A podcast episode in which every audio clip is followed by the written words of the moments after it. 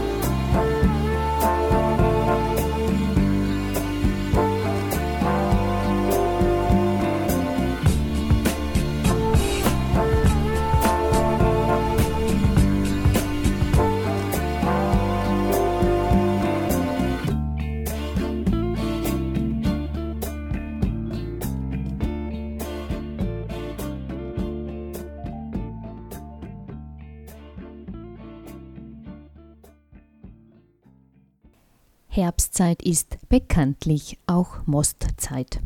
Auf den vielen Obstbäumen hiesiger Streuobstwiesen reifen die Früchte heran, fallen zu Boden und werden im Anschluss zum traditionellen Getränk unserer Region, dem Most, verarbeitet einer, der sich der Vielfalt und der Einzigartigkeit der oberösterreichischen Streuobstwiesen näher gewidmet hat, ist Josef Limberger. Er ist Bildhauer, Maler, Naturfotograf und Autor des Buches Streuobstwiesen Inseln der Vielfalt, welches 2019 im Freier Verlag erschienen ist. Als Seele der Landschaft bezeichnet er darin die Wiesen mit ihren markanten Hochstammbäumen. Aber er greift noch viele weitere Aspekte dieses Kulturgutes auf. Ihre Wichtigkeit als Lebensraum für Tiere und Pflanzen, ihr Einfluss auf viele Traditionen, angefangen von Handwerksberufen im Zusammenhang mit Obstverarbeitung über Malereien bis hin zur typischen Mostverkostung im Herbst. Hören Sie im Folgenden ein Interview mit Josef Limberger. Er ist zudem auch Obmann des Oberösterreichischen Naturschutzbundes über Streuobstwiesen und ihre Wichtigkeit für den Erhalt unserer Artenvielfalt. Josef Limberger, dein Buch mit dem Titel Streuobstwiesen, Inseln der Vielfalt ist im letzten Jahr erschienen. Kannst du unseren Hörern und Hörerinnen zuerst kurz erklären, was man unter Streuobstwiesen überhaupt versteht und wie du dazu gekommen bist, darüber ein Buch zu schreiben? Zum Titel Streuobstwiesen, was das sind, äh, das ist nicht so wie heute, diese Plantagen, alles in Reihe und Glied gepflanzt, sondern da waren früher meistens im Umfeld von Bauernhöfe oder, oder, oder Häuser, waren Obstbäume unterschiedlicher Größe und Alters und unterschiedlicher Sorten, so wie wenn man was ausstreut. Und darum heißt es Streuobstwiesen. Und wie bin ich drauf gekommen? Ich bin ja Maler Bildhauer und schaue mir die Wälder auch ein bisschen an, wo es malerisch ist und wo es schön ist. Und mir ist halt immer mehr aufgefallen, dass im Frühjahr die Obstbäume fallen. Also, dass große alte Bäume einfach weggerammt werden, weil sie wahrscheinlich unwirtschaftlich sind oder so. Und mir war es jetzt schon sehr wichtig, weil Streuobstwiesen sind für mich irgendwie äh, die Seele der Landschaft. Das heißt, es ist vom Menschen geschaffene Lebensraum und sie prägen einfach die Landschaft. Im Frühjahr haben wir die, die Blüte bei den Bäumen, im Sommer hat man den Schatten in den Obstgärten, im Herbst kommt dann das Obst und im Winter haben sie ihre malerischen Seiten mit Eiskristallen drauf oder so. Also das hat mir halt besonders gefallen. Und es sind ja auch eine ganze Menge Tiere und Pflanzen dort unterwegs. Bevor wir zum Thema der Artenvielfalt kommen und zum Lebensraum, den Streuobstbäume bieten, kannst du zunächst etwas über die geschichtliche Entwicklung dieser Nutzform erzählen? Streuobstwiesen finden sich ja nicht nur in Gärten von bäuerlichen Anwesen oder Klöstern, sondern auch in Form von Alleen und entlang von Straßen zwischen Dörfern beispielsweise. Und sie prägen das Landschaftsbild vieler Regionen. Fällt jetzt das Mostviertel ein, das ist dafür sicher ein gutes Beispiel. Die, äh, die, zur Geschichte, ich meine, äh, Obstbäume gibt es schon sehr, sehr lange. Das ist ja aus Wildformen gezüchtet worden. Holzäpfel, Wildäpfel und dergleichen hat es gegeben und auch Wildbirnen. Die kann man heute natürlich nicht essen, die sind extrem sauer, aber da hat man halt diese Kulturpflanzen draus gemacht. Mostviertel, weil du erwähnt hast, naja, diese Bauern waren ja eine Zeit sehr reich und das ist eigentlich in der Zeit gewesen, wie der Eisenbahnbau begonnen hat und gefördert worden ist. Dort haben die Arbeiter natürlich viel zum Trinken braucht und da ist der Most gerade richtig gewesen. Man hat im Most früher immer Wasser getrunken und er war nicht so gut wie heute. Es waren oft ganz schöne Saurampfer dabei, sagen wir es so. Äh, die Alleen an den Bäumen sind natürlich landschaftsprägend. Heute tut man die oft weg, weil man sagt, ja, da fällt das Obst aber, da kann sich wer verletzen, wenn er ausrutscht. Aber andererseits sind wir auf die Wege spitze Granitsteine ausstrahlen und denken sich auch nichts, wenn da die Mountainbiker drüber fahren. Also ich glaube, dass unglaublich wichtig ist, dass man, dass eine Landschaft ihre Seele erhält. Und nur deswegen ist eine Landschaft ja auch erlebenswert.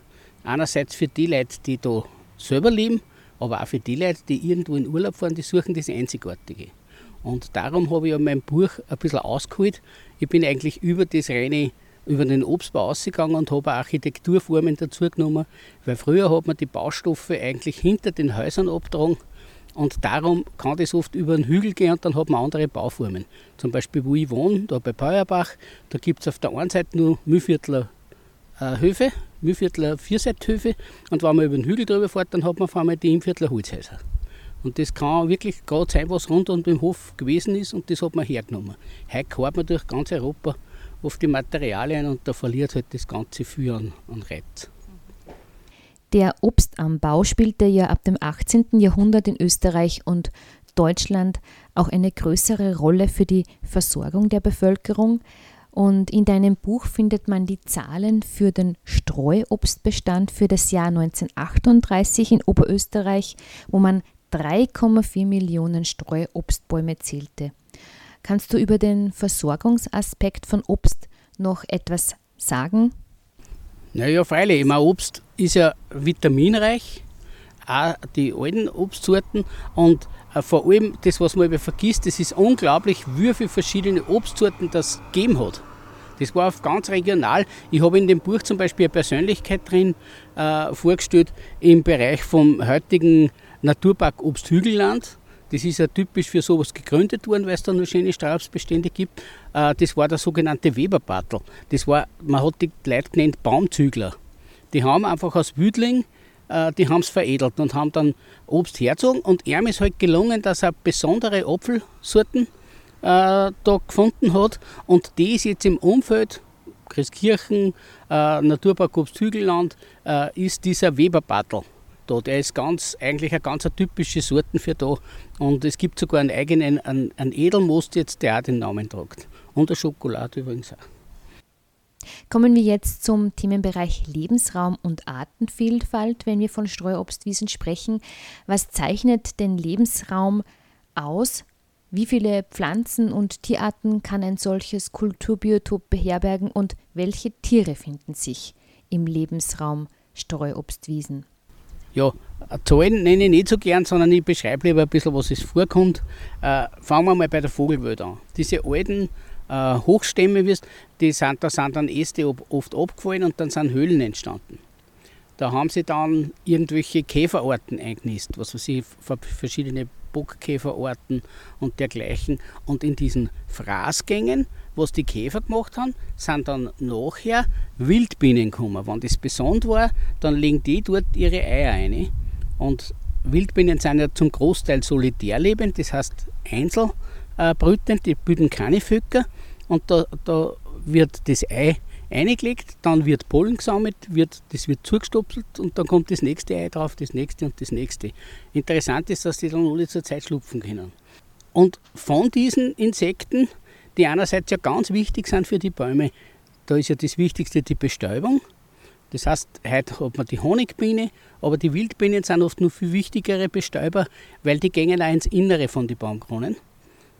Und ja, und dann gibt es natürlich wieder Tiere, die diese Wildbienen oder Insekten fressen. Einerseits die Bockkäfer, da kommen dann die Spechte, die zimmern sie Höhlen. Wenn der Specht dann einmal da ausgeflogen ist, dann kommen Nachbrüter, wie zum Beispiel der Kleiber. Äh, der Kleiber ist ja auch ein witziger Vogel, den kennt sicher jeder von seinem Garten. Aber der Name vom Kleiber kommt aus dem Mittelalterlichen, das hat geheißen der Kleber. Der Maurer, die hat man Kleber genannt früher. Und der mauert sind nämlich diese Brutröhren, diese Eingänge so zu, dass nur er aus und ein kann. Äh, ja, und dann gibt es viele. Dort kann man an Greifvögel, bei den Insekten, bei den Käfern gibt es zum Beispiel eine europaweit geschützte Art, die schon sehr selten ist, den Juchtenkäfer oder Eremit. Juchtenkäfer heißt der deswegen, weil der hat, früher hat man ein Leder gehabt, das hat man Juchten, so ein Rauleder war das, das hat einen ganz einen eigenen Geruch hat und der Käfer riecht genauso der lebt nur im Mullen von Bäumen. Das heißt, wenn der Baum innen ausmurscht, dann entsteht so eine erdähnliche Schicht und da hat der seine, legt der seine Eier an die Engerlinge und der geht nicht weit weg. Darum sind die auch oft recht gefährdet, wenn großflächig wo äh, Obstgärten abpflanzt, ab, abgeerntet werden oder abgeschnitten werden, dann kann der diese Entfernung nicht überbrücken. Und das trägt zur Gefährdung von dem bei. Das sind jetzt nur ein paar Arten gewesen, die ich sagen kann. Im Buch sind ja dann viele Sachen beschrieben. Das fängt von den Feldhasen an oder die Rebhühner, die dort Deckung finden, vor allem im Winter, vor, der rauen, vor dem rauen Wind. Das geht dann über, über Eichhörnchen, die da auch einmal kommen. Oder eine ganz interessante Liebetierart äh, unter den Bilchen. Die schauen aus wie äh, Mäuse, aber große Mäuse. Das sind die Siebenschläfer. Und die heißen deswegen Siebenschläfer, weil sie sehr lange im Winterschlaf halten. Ja, da gibt es wie gesagt vieles, was man da erzählen kann. Für das Klima spielen ja auch die Bäume eine wesentliche Rolle. Wie schätzt du jetzt den Stellenwert unserer Streuobstwiesen für unser Klima ein? Na, einfach vom Gefühl schon einmal, dass große Baumflächen, allein die Beschattung der Flächen ist schon mal wichtig und äh, dieser Sauerstoffaustausch, die binden ja genauso wie andere Bäume, binden sie Stickstoff und äh, saumen sowas aus der, aus der Luft und füttern das. Also sie haben eine wichtige Funktion, ganz klar. Streuobstbäume sind ja im Rückgang begriffen. Äh, sie mussten entweder der intensiven Bewirtschaftungsform weichen oder aber sie vergreisen zunehmend. Äh, wie pflanzt man denn jetzt eine neue Streuobstwiese am besten, wenn man dem ganzen Trend entgegenwirken möchte? Was braucht so ein Obstbaum, damit er sich gut entwickelt, damit er Früchte trägt? Welche Sorten baut man da an und welche Pflege brauchen Streuobstwiesen? Ja, ein Obstbaum braucht natürlich schon einen gewissen Nährwert in der Wiesen. Das heißt, es muss aber keine Fettflächen sein. Und er braucht einen guten Platz. Er muss sozusagen rundherum Licht haben, dass er gleichmäßig wachsen kann. Heute, heute, heute ist es halt so, dass für den Obstbau eigentlich in erster Linie Plantagen gemacht werden. Das sind eigentlich kurzlebige Baumsorten, die, die tragen ein paar Jahre, dann werden sie wieder gerodet, dann kommt das nächste. Und den Charakter von einem Baum macht aber das aus, wenn er uralt werden kann, wenn er in Würde altern kann, dann gibt dann auch der optisch auch sehr viel. Und was vielleicht auch noch wichtig ist, äh, gerade in Obst, Streuobstwiesen ist so, dass oft die Wiesen noch nicht so gedüngt werden. Das ist auch schlecht, wenn man das tut. Er braucht zwar Nährstoffe, aber andererseits sind oft Flechten auf die Baum, Baumrinden und die sterben sofort da, wenn das ist. Oder auch seltenere Pflanzen, die nährstoffarme äh, Böden brauchen, die verschwinden dann mit dem Düngen. Also Streuobstwiesen sind am besten, wenn es ein, zweimal im Jahr gemacht werden und das andere vielleicht die Düngung möglichst weglassen. Wann dann nur mit Baumscheiben, dass man direkt beim Baum äh, da Dünger aufbringt. Und wo kriegt man da die, die Bäume her? Also sollte man da alte Sorten nehmen oder gibt es da eine gewisse eine Liste, eine Liste, wo man sich das aussucht oder wo beziehe, wo beziehe ich die Bäume, die speziellen Bäume für so einen Strobst? Ja, es gibt in Oberösterreich ein paar äh, Baumschulen, die auf das spezialisiert sind. Ganz gut ist auch, wenn man ein bisschen aufpasst, zum Beispiel im Naturpark Obsthügelland gibt es im Herbst immer solche Aktionen. Da kann man sich die Bäume mitbestellen. Kann sich erkundigen, wie äh, was braucht der, wie wächst der, was ist das für Obstsorten und äh, von der Obstsorten finden ist wahrscheinlich gängig vielleicht, es gibt immer, alle Jahr gibt es diese Tage der alten Obstsorten. Die veranstaltet der Naturschutzbund mit, mit Bio Austria und da können Sie einmal schauen, die ganzen Äpfel und Birnen, wie die ausgeschaut haben, was das für Sorten sind und da kommen Sie auch ein bisschen drauf, wie die schmecken, weil da gibt es Produkte auch davon. Und dann darf ich mir den aussuchen, der einfach für meine Gegend für meinen Platz am besten passt. Also nicht irgendwelche Exoten setzen, sondern möglichst Baumarten, die da im Gebiet schon waren, die sind nämlich an das Klima angepasst. Und weil du zuerst gesagt hast, dass heute auch viel sterben und brüchig werden und so, wir sind jetzt im Jahrhundert der Pilze. Das ist wirklich so, auch Bäume werden befallen und wenn man zum Beispiel bei einem alten Obstbaum, da gibt es so einen, den Schwefelburling, das ist so ein leuchtend gelber Pilz, der wächst auf dem Ding und wenn der da ist, dann weiß man schon, äh, sozusagen das Leben des Baumes wird in, zwar in zig Jahren noch, aber es wird enden, weil diese Bäume lösen äh, die sogenannte Braunfäule aus. Das heißt, da wird das Holz drinnen dunkler im Kernbereich und mit der Zeit wird es aber brüchig. Und irgendwann bei einem Sturm bricht dann der Baum an. Oder der Ost, der da dumm ist. Auch die trockenen Sommer wirken sich natürlich jetzt sehr stark aus auf Bäume. Das ist klar, weil das ist überall. Man sieht ja auch im Wald die Bäume absterben. Die Grundwasserspiegel durch die intensive Landwirtschaft, teilweise äh, sinken ja die Grundwasserspiegel auch und das geht auf Kosten nicht nur der Obstbäume oder nicht nur der Waldbäume, auch der Pilze zum Beispiel im Herbst ist es so, wenn da nicht eine gewisse Feuchtigkeit da ist und vielleicht sogar nur durch die Holzwirtschaft die Myzelle zerstört sind, dann wachsen die einfach nicht mehr. Bevor wir jetzt abschließend noch auf den Aspekt der Kunst im Zusammenhang mit Streuobstwiesen zu sprechen kommen, wir befinden uns ja jetzt gerade in Everding, unweit von Scharten, das für seine Kirschbäume berühmt ist. Möchtest du zu diesem Anbaugebiet noch etwas ergänzen? Ja, das Umfeld von von Scharten ist ja ganz berühmt für sein Kirschenvorkommen. Kirschen haben ja die Eigenschaft, auch, dass sie zum Beispiel abschüssige Böden gut festigen durch das Wurzelwerk. Und dort gibt es fantastische Kirchen, Kirschen im Sommer. Und äh, früher war das ja so bei der Kirschenernte, da hat es eigene Hütten gegeben, da sind die Kirschen bewacht worden. Weil es ist so, nicht nur wegen Starre, die das vielleicht sie holen, sondern früher hat es natürlich auch den einen, oder eh heute auch noch den einen oder anderen Langfinger gegeben, der sich halt da ein paar Kilo Kirschen geholt hat. Und da hat es dann auch eigene so Flintenbuben gegeben, die haben mit einem Flohbert oder einem Kleinkalibergewehr, die haben auch Vögel runtergeschossen, wenn da zu viel waren oder verscheucht. Und das ist auch so ganz typisch dort gewesen, diese Hütten. Und da gibt es im Buch selber einige gute historische Aufnahmen auch drinnen, wo die benannt stehen und der Buben mit der Flinten dabei und die Körbe voll mit Kirschen rundherum. Das ist natürlich für die Leute ein Reichtum gewesen. Nicht? Wenn das alles sie verflüchtigt, dann war das nichts. Also es hat eigene Bewachungshütten gegeben dort. Du hast in deinem, deinem, Buch, also da finden sich auch noch ausgewählte Bilder von Künstlern, die die Streu, für die die Streuobstwiesen und die Gärten eine Inspirations- und eine Motivationsquelle waren. Was, was sind das für Bilder oder für Künstler? Ja. Oder kannst du das beschreiben? Es, es geht ja auch um die Architektur, so rund um die, die, die Zäune, wie man das Ganze komponiert, auch unabsichtlich, jetzt wenn man das äh, macht oder baut. Ja, ich habe es zuerst schon mal erwähnt, also diese harmonischen Kompositionen und der Mensch sucht ja eigentlich Harmonie in der Landschaft. Die sind entstanden durch das, dass man erstens einmal die Materialien aus dem Umfeld verwendet hat und die Künstler, das ist zwangsläufig. Ich bin ja selber Bildhauer und Maler und kenne natürlich viele Kollegen und ich kenne viele Kollegen, das sind meistens Künstlerkollegen von mir, wo ich einfach einmal drüber gefallen bin und gesagt, das ist ein super Bild, da ist die Landschaft genauso wiedergegeben.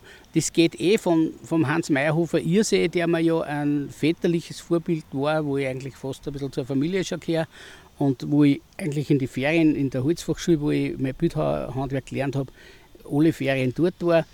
Der hat natürlich sehr erdverbunden und, und landschaftsverbunden gearbeitet, weil der hat ab mit sechs Jahren schon angefangen, eine bäuerliche Sammlung aufzubauen. Und das ist jetzt eine der größten Sammlungen bäuerlichen Kulturguts in Zellermoos. Also sehr empfehlenswert, dass man sich das einmal anschaut. Und da habe ich natürlich viel, viel auch mitgekriegt bei ihm. Ich habe dort im Museum um und um dürfen, ich habe Kräuterbücher aus dem 15. Jahrhundert lesen, da hat keiner aufpasst, das habe ich einfach dürfen. Und das hat mich auch geprägt da dazu. Und vor allem diese Harmonie in der Landschaft, da gehören eben diese Streibstwiesen dazu. Ein Bauernhof der dann rundherum eingebettet ist mit diesem Ding. Der hat erstens einmal einen gewissen Schutz bei Sturmschäden oder dergleichen. Und das Zweite ist, sie haben eigentlich die Nahrung oder die Verpflegung im nächsten Umfeld gehabt. Heute fahren wir ja oft was gut wie weit oder wir kennen die Früchte aus der halben Welt daher. Äh, das ist eigentlich das Beste, das Bodenständigste und das Gesundeste, was wir haben können. Von den Maler her, ja, ich habe also einen bunten Mix habe ich genommen. Das sind teilweise der Hans Heiß zum Beispiel, den ich genommen habe, der unterrichtet in Wien äh, und hat eigentlich ganz steile, sehr monumentale Bilder. Und eines Tages, er hat sich jetzt bei mir in der Nähe ein Haus gekauft und riecht es her und dann hat er dieses Umfeld einmal gemalt. Eigentlich auf Wunsch seiner Frau hat er mir erzählt. Und das, was mir bei ihm so gefallen hat, er hat sogar geschafft, dass er den, ich sage immer, diesen Alpengorgonzolas, diesen Silopinkeln, die da liegen, auch denen hat er eine gewisse malerische äh, Seite abgewonnen. Äh, der, der, Hannes Gstüttenmeier, der lebt bei Kremsmünster, äh, mit dem habe ich früher mal zusammen gewohnt. Der war früher in der Glasmalerei, hat dann studiert und macht wunderschöne Landschaftsbilder. Also ich habe eigentlich schon das genommen, was mich besonders selber besonders beschäftigt und was mir besonders gefallen hat. Und ich hoffe, dass das auch auf die Leute überspringt.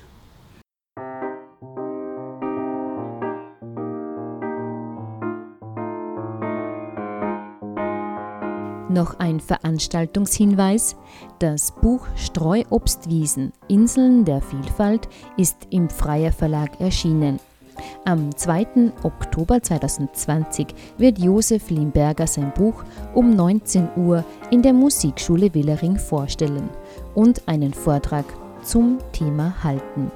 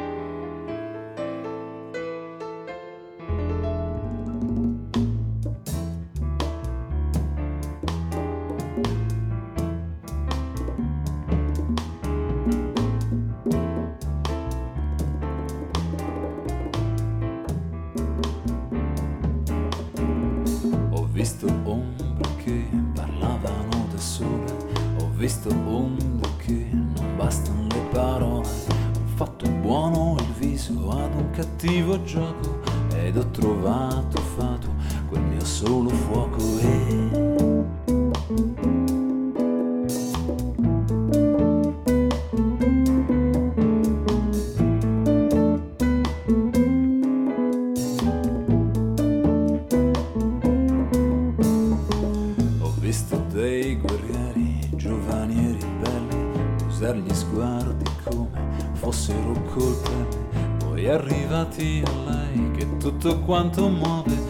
siccome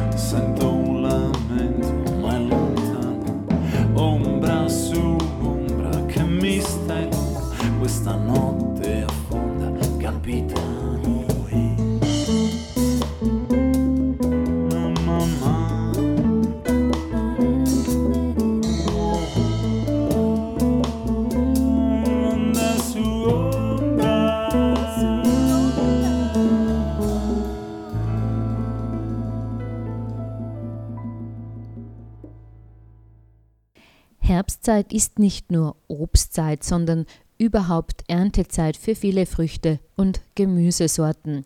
Die Felder sind mehrheitlich gedroschen, viele Äcker wurden schon gepflügt und gedüngt und die Erde bzw. der fruchtbare Boden sind für uns ganz unmittelbar zu sehen und zu erleben. Der Boden, die belebte und hauchdünne oberste Schicht unseres Planeten ist eine der wichtigsten Lebensgrundlagen für uns Menschen überhaupt. eine wertvolle und vor allem schwer erneuerbare Ressource. Umso schlimmer ist es, dass tagtäglich davon viele Hektar versiegelt werden. Das heißt, der Boden wird bebaut, betoniert, asphaltiert, gepflastert oder anderweitig befestigt. Der Trend zur Bodenversiegelung ist nach wie vor nicht zu stoppen. In Österreich ist im vergangenen Jahr der Verbrauch an Boden sogar wieder gestiegen. Allein in den letzten 25 Jahren verlor Österreich durch die Verbauung 150.000 Hektar Äcker und Wiesen. Das entspricht der gesamten Agrarfläche des Burgenlands. Im folgenden Beitrag hören Sie ein Interview mit Ulrike Böcker zum Thema Wie viel Grünraum brauchen wir? Uli Böcker ist Raumordnungssprecherin der Grünen in Oberösterreich und war zudem langjährige Bürgermeisterin von Ottensheim. Sie beschäftigt sich schon seit vielen Jahren intensiv mit dem Thema der Flächenwidmung und der Bodenversiegelung. Wir verlieren laufend wertvolle Grünflächen und Grünräume. Jeden Tag wird in Oberösterreich ein Hektar Boden versiegelt, also eine Fläche mit 100 mal 100 Metern. 2019 waren es österreichweit sogar pro Tag 13 Hektar, die versiegelt wurden. Und somit ist der Bodenverbrauch im letzten Jahr im Vergleich zu den Vorjahren auch wieder gestiegen. Uli, für welche Zwecke wird jetzt am meisten Grünfläche versiegelt. Ja, also das ist leider wirklich ein trauriger Höhepunkt jetzt wieder mit den 13 Hektar, dass das eben von 2018 auf 19, auf, von 12 auf 13 gestiegen ist. Und es braucht unbedingt dringend Anstrengungen, politische Rahmenbedingungen, die diesen Flächenverbrauch eindämmen. Wir brauchen die Flächen, einerseits würde ich sagen, die Verkehrsflächen sind also ein großer Teil unserer versiegelten Flächen. Ein weiterer Teil ist die Wohnbebauungen. Wir, wenn man bedenkt, dass wir 1972 ungefähr 22 Quadratmeter pro Kopf Wohnfläche hatten und jetzt auf ca. 44, 45 Quadratmeter pro Kopf Wohnfläche haben, kann man sich vorstellen, dass das eine Verdoppelung dessen ist. Wir haben aber auch Versiegelungen zum Teil, was Industrie- und Gewerbeflächen betrifft, wobei wir ja Industrie- und Gewerbeflächen auch tatsächlich brauchen. Und ein großer Teil ist auch das Thema Einkaufszentren, Fachmarktzentren, wo es äh, ganz viel auch versiegelten Parkraum gibt und da unbedingt Anstrengungen unternommen werden müssen, dass wir hier zurückfahren. Wir haben ja in Oberösterreich bzw. in Österreich eine der höchsten Einkaufsflächen pro Kopf, nämlich 1,8 Quadratmeter pro Bewohner, Einwohner. Und zum Beispiel in Italien sind das 1,2 und in Deutschland sind das 1,3. Also wir sind da Österreich europaweit, ich glaube, an zweiter Stelle nach Belgien. Kommen wir zur nächsten Frage. Wie viel Grünraum brauchen wir und für was überhaupt? Abgesehen vom naheliegendsten Grund, wofür wir Grünraum brauchen, nämlich dass wir Lebensmittel anbauen und unsere Nahrungsversorgung garantieren können, gibt es sehr viele weitere Gründe, warum Grünraum so wichtig ist. Stichwort Erwärmung des Klimas, Aufnahme von Kohlendioxid, Stichwort Hochwasser oder Ortskernentwicklung. Also der Boden, man muss einmal sagen, wir haben einen Boden und der ist nicht vermehrbar. Und dieser Boden soll uns zur Verfügung stehen, um ein gutes Leben für alle zu ermöglichen. Und das muss man ja weltweit sehen, aber wir sind jetzt einmal in Oberösterreich und schauen wir mal dahin. Einerseits ist es ganz wichtig, dass wir die Ernährungssouveränität uns erhalten. Und nachdem Grünraum täglich verloren geht, ist die Ernährungssouveränität eine große Gefahr. Und ich nehme jetzt da ein Beispiel, den Erdöpfel, den wir alle, glaube ich, sehr gerne mögen, der zwar eher aus Amerika mal zu uns gekommen ist. Und da gibt es den Bodeninformationsbericht 2020 des Landes Oberösterreich. Und dort drinnen ist eine Tabelle, wie das mit unserer Ernährungssouveränität aussieht. Derzeit haben wir zum Beispiel einen Selbstversorgungsgrad vom Erdöpfel mit 85 Prozent und wenn das so weitergeht mit der Flächenversiegelung, mit der Klimaerwärmung etc., dann haben wir 2060 nur mehr 30 Prozent Eigenversorgungsgrad. Und das, denke ich, sollte uns zu denken geben. Und das könnte ich jetzt weiter ausführen mit Weizen, Rocken und sonstigen lebensnotwendigen Grundlagen. Aber wir brauchen den Boden jetzt einerseits für die Ernährungssouveränität, aber auch andererseits um die Erholungsräume, die wir für unseren Körper, für unsere Seele, für unseren Geist brauchen, dass wir unsere Wälder schützen, dass wir äh, schöne Ziele haben, wo wir spazieren gehen können in unserer Naherholung, im Naherholungsgebiet. Also die Grünräume zu schützen, auch für unsere Erholung ist ein zweiter wichtiger Part. Es gibt ja, ich nehme jetzt da die österreichische Bundeshymne her, wo es ja heißt Land der Äcker, Land am Strome etc. Und wenn ich an den Strom denke, nachdem ich selbst an der Donau wohne, wohne in Ottensheim und das Hochwasser 2013 damals als Bürgermeisterin miterleben musste, durfte und auch sehr viel gelernt habe daraus, weiß man auch, wie wichtig der Boden für die Aufnahme von diesen vielen Starkregenereignissen, die wir aufgrund der Klimaerwärmung auch haben, ist und wenn der Boden immer mehr versiegelt wird. Und da geht es nicht nur ums Zubetonieren oder Asphaltieren, sondern da geht es auch um Landwirtschaften, die die Böden nicht mehr so äh, durchlässig sind, weil sie mit großen Maschinen drüber fahren etc., die da auch einen kleinen Beitrag dazu leisten. Und ich denke, hier müssen wir auch aufpassen, dass wir unseren Boden vor Versiegelungen vor allen Dingen schützen, damit das Wasser wieder aufgenommen werden kann. Der Boden ist der wichtigste Speicher für Wasser. Wenn das eben nicht mehr einsickern kann, weil er auch zu trocken ist, zum Teil durch die große Trockenheit, dann rinnt das Wasser ganz schnell in die Vorfluter. Vorfluter heißt nichts anderes als Bäche und Flüsse und sie schwillen so schnell an, dass sie eben dann aus den Ufern treten. Und dann ist passiert Folgendes, dass wir sehr nah an die Ufer mit der Flächenwidmung für Bauland herangegangen sind in den letzten 30, 40 Jahren und dann halt wirkliche Schäden an Mensch, Hab und Gut und auch an Tieren entsteht. Und da müssen wir auch dringend zurückrudern. Deswegen fordern wir ja auch einen Masterplan Bodenschutz für Oberösterreich, der mittlerweile seit drei Jahren im Unterausschuss äh, zur Diskussion liegt. Äh, was jetzt auch den Boden betrifft, geht es auch darum, dass wir gerade was Siedlungsentwicklung betrifft, nicht immer auf der grünen Wiese bauen, sondern wir versuchen, äh, Leerstände zu nutzen und insbesondere was die Ortskerne betrifft, die ja sehr viele in Österreich und auch in Oberösterreich vom Aussterben bedroht sind, die Lebendigkeit aufgrund von Schließen von Geschäften und auch äh, Auszug aus den äh, doch sanierungsnotwendigen Häusern sind, sind die zum Teil leer. Und da müssen wir auch unbedingt Rahmenprogramme schaffen, dass Sanierungen von Häusern, Verdichtung in und um den Ortskern wieder äh, stärker forciert werden und die Menschen wieder gern diese vorhandenen Strukturen nützen. Aber wir haben das einfach auch selber verbockt in den letzten 30, 40 Jahren, indem Einkaufszentren auf die grüne Wiese, an die Peripherie oder noch weiter hinaus gebaut wurden und damit sämtliche Strukturen innerörtlich zerstört wurden. Wir brauchen örtliche Entwicklungskonzepte in den Gemeinden, wo wirklich ganz klar ist, maßvolles Verdichten im Ortskern. Das heißt jetzt nicht, dass ich eine Wohnmaschinerie äh, in den äh, Ortskern bauen möchte, sondern das hat was mit Baukultur, mit wie stehen die Häuser zueinander, dass wir da auch genauer schauen, was, wie man baut, wie man gemeinsam wohnt. Da braucht man auch neue Wohnformen und dann kann so ein Ort wieder lebendig werden. Uli, du bist Raumordnungssprecherin der Grünen in Oberösterreich und du weißt, wie und wo der Verbau unserer Grünflächen geregelt wird. Wieso ist es nach wie vor möglich, dass dort viel Grünfläche verbaut werden kann?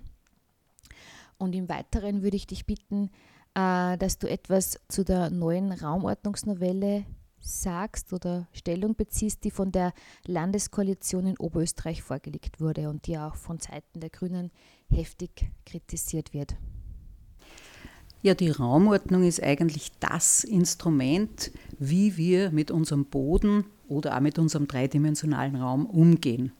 Die Raumordnung äh, liegt aber in den Händen der Gemeinden, indem sie die Flächenwidmungen beschließen. Und jede Gemeinde hat ja einen Flächenwidmungsplan, wo sie sagt, da passieren, sollen Flächen für den Sport sein, da sollen Flächen für das Wohnen sein, da sollen Flächen, also Grünräume auch tatsächlich geschützt bleiben. Also die Gemeinde hat es in der Gemeinderat, hat es in seinen Händen, wie mit Flächen umgegangen wird. Und genau in diesem Zusammenhang haben die Gemeinden eine riesengroße Verantwortung, dieses Boden äh, Flächensparen, Bodenschützen auch wirklich verantwortungsvoll zu übernehmen. Wenngleich das Land Oberösterreich hier auch eine große Verantwortung hat, indem die Landesaufsicht sehr wohl über die kommunalen Entscheidungen drüber schaut und dann auch ein Ja oder auch ein Nein gibt oder noch Nachfragen stellt, warum diese Flächen so oder so gewidmet werden. Das Thema Raumordnung oder der Begriff Raumordnung ist ja ein sehr sperriger Begriff und die wenigsten Menschen können damit etwas anfangen. Aber es geht, wir haben einmal ein Jahr in der Gemeinde äh, unter den Titel gestellt, der Raum und seine Ordnung und haben da über verschiedenste Vorträge, Bewusstseinsbildung betrieben und haben versucht, die Menschen an dieses Thema heranzuführen. Es ist eine der wesentlichsten Grundlagen für unser Leben. Und ich möchte nur ein kleines Beispiel, was Raumordnung auch ist, bevor ich noch zur Raumordnungsnovelle komme. Äh, wir haben versucht, einen großen zusammenhängenden Grünraum zu schützen, nämlich die sogenannten Oppensheimer Streuobstwiesen. Ein äh, großer Baumbestand mit alten Obstbäumen, Birnen, Äpfel, Zwetschgen etc., was ganz schwierig war, weil das Mähen rund um diese Bäume etc. ist ja nicht so einfach. Früher hat ein Bauer gemäht und hat dann den Liegenschaftsbesitzern sogar ein bisschen was dafür bezahlt. Heute ist das umgekehrt. Und ich verstehe das auch, weil das ist wahnsinnig viel Arbeit. Und wir haben uns gedacht, na, diese wunderbare Sträubstwiese, die zum Spazierengehen einlädt, ganz im Naherholungsbereich von unserer Gemeinde, muss erhalten bleiben. Dazu hat sich ein Verein gebildet. Aber was ganz wichtig war, eine Ottensheimerin hat die Idee gehabt, aus diesen Produkten, die da jetzt auf die Erde fallen, die Äpfel, die Birnen, daraus einen Schnaps machen zu lassen und diesen Schnaps dann in eine Ottensheimer Schokolade hineinzubringen. Und so haben wir den, die Ottensheimer Sträubstwiesen-Schokolade kreiert, den Ottensheimer Sträubstwiesen-Apfelsaft, den Ottensheimer Sträubstwiesen-Honig etc. etc., um sozusagen mit diesem Produkt den Menschen zu zeigen, wie schmackhaft diese Wiesen sind. Und das ist wirklich mittlerweile aufgegangen, dass die Menschen sehr wohl erkennen, dass solche Bereiche wie diese in nächster Umgebung von einem Ort diese Wiesen ganz was Wichtiges sind. Und vielleicht ganz kurz noch zu Corona kommend, in der Zeit, wo wirklich diese Ausgangssperren jetzt übertrieben waren, haben auf einmal ganz viele Menschen diese Sträubstwiesen entdeckt, weil das ist fünf Minuten weg vom Ortskern und ich habe noch nie so viele Menschen in diesen Wiesen spazieren gehen gesehen und sie haben gesagt, wow, das ist ja wirklich was Besonderes, was wir haben. Du hast mich noch zur Raumordnungsgesetzesnovelle befragt, die jetzt in den Unterausschüssen im Oberösterreichischen Landtag liegt und dort diskutiert wird. Wir haben äh, schon im Vorfeld der Novelle, also als wir gewusst haben, dass eine Novelle kommt, schon einen Initiativantrag gestellt, wo es um einerseits äh, Stärkung der Orts- und Stadtkerne geht, wo es um den Schutz der Agrarflächen geht, auch um dauerhaften Schutz naturnaher Erholungsräume. Und die derzeit vorliegende Novelle ist für uns absolut nicht zustimmbar. Aus unserer Sicht muss die viel ambitionierter, muss die viel mutiger werden. Wir brauchen jetzt tatsächlich auch, ich sage jetzt ganz bewusst das Wort radikale Schritte und radikal heißt nichts anderes als von der Wurzel her Veränderungen herbeizuführen, um diesem Thema der Klimaveränderung, dieser Klimakrise auch wirklich äh, etwas entgegenzusetzen. Und es ist zwar jetzt noch das Wort Klimaschutz hineingekommen in der Präambel dieser Novelle, aber im Gesamten in diesen 44 Seiten findet sich dieser Klimaschutz nicht mehr. Aber wir sind noch nicht am Ende der Diskussion und wir werden schauen, was sich noch verändern lässt. Vielleicht auch ein ganz wichtiger Teil, den ich vielleicht erst noch nicht gesagt habe, für was äh, Raumordnung auch da ist. Es geht auch darum, dass das große Artensterben, die Vielfalt, die Biodiversität nicht mehr vorhanden ist. Wir wissen, wie viele Tiere mittlerweile nicht mehr äh, unter uns sind sozusagen. Und hier braucht es auch ganz einen wichtigen Bereich, um für Tiere einen Lebensraum zu schaffen, der nicht durch Verkehrsflächen durchgeschnitten ist, das heißt so Wildtierkorridore. Gerade was die Wildtiere betrifft, ist es ganz wichtig, größere zusammenhängende Grünraumflächen zu haben. Die werden aber gestört, wenn wir eine Siedlung bauen oder wenn wir eine Autobahn, eine Schneise durchbauen, dann können die Tiere nicht mehr wechseln. Dann versteht, äh, entsteht so eine Verinselung der Tierwelt, dann entsteht Inzucht, dann werden die Tiere krank und wenn man an Corona denkt und das vielleicht von Tieren ausgelöst wurde, weil Tiere krank werden, dann hat es unter anderem mit der Beschneidung ihrer Lebensräume zu tun. Und das sehe ich jetzt weltweit, also nicht nur jetzt auf Österreich und Oberösterreich bezogen, sondern auch weltweit, wenn man den Regenwald und so weiter betrachtet. Also das ist auch noch ganz ein wichtiges Thema zur Raumordnung. Und zur Raumordnungsnovelle wäre da, da eigentlich äh, nicht der Sinn von so einer Gesetzgebung in Oberösterreich, dass die das beschränken, dass die Gemeinden äh, ihren Grünraum umwidmen können und zubetonieren können, wie sie möchten. Weil eigentlich bräuchte man ja, wenn diese jede Gemeinde selbst regeln kann, äh, irgendwo eine Deckelung oder ein, ein Stopp es gibt sehr wohl eine, ein Korrektiv, in dem die Landesaufsicht, also die Abteilung Raumordnung, über die Flächenwidmungen drüber schaut. Und es gibt auch eine, oberösterreichweite Strategie, die in, mittlerweile in diesem Upper Region 2030, also diese oberösterreichische Raumordnungsstrategie, sehr schön eine Grundlage gibt für die Gemeinden, was sie zu beachten hätten. Wenngleich das leider kein Gesetz ist, sondern nur eine ein, eine, eine Strategie, die nicht verbindlich ist, aber in dieser stünde sehr vieles drinnen, was die Gemeinden beachten könnten. Das Wichtigste ist aber, dass es in einem Gesetz äh, verankert ist und die Gemeinden sich an dieses Gesetz auch halten müssen.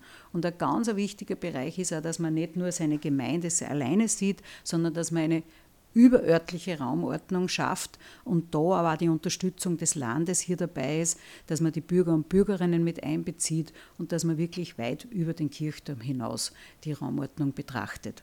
Das ist eine ganz wichtige Forderung auch von uns und schauen wir mal, was sich umsetzen lässt.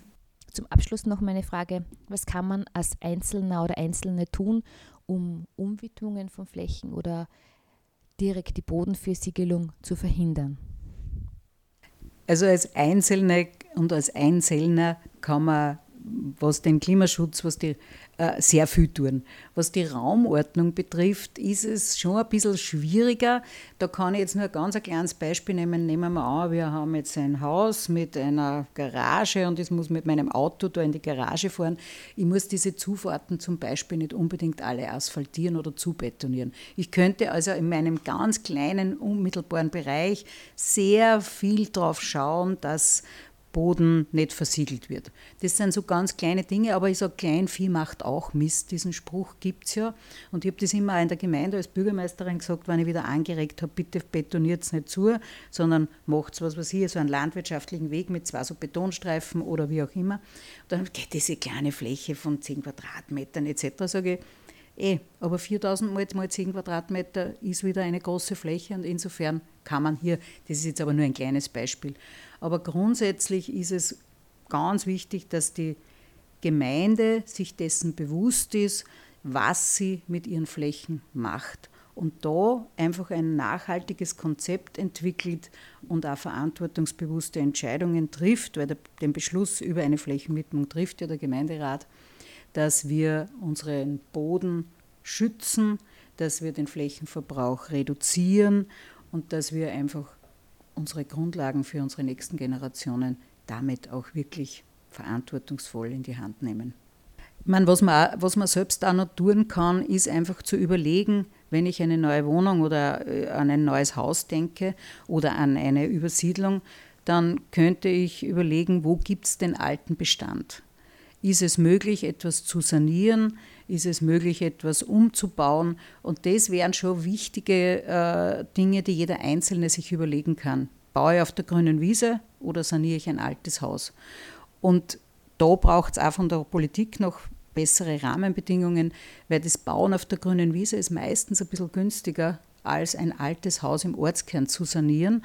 Und deswegen braucht es hier auch noch Rahmenbedingungen, sprich Förderungen, die die Sanierung auf jeden Fall priorisieren. Und dann können wir auch viel Fläche sparen.